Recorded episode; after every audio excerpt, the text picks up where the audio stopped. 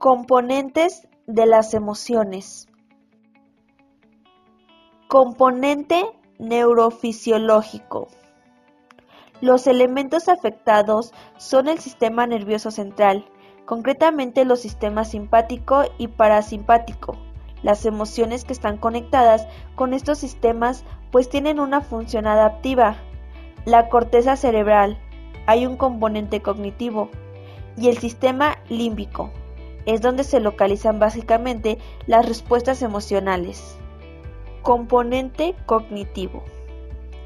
Somos capaces de pensar sobre cómo nos sentimos y podemos describir por medio del lenguaje nuestros estados emocionales, pero con frecuencia no sabemos expresar nuestros sentimientos. Para poder hacerlo, hay que aprender a escuchar los pensamientos automáticos que acompañan a cada emoción. De esta forma, no solo podremos expresar mejor lo que sentimos, sino que también podremos entenderlo y entendernos mejor.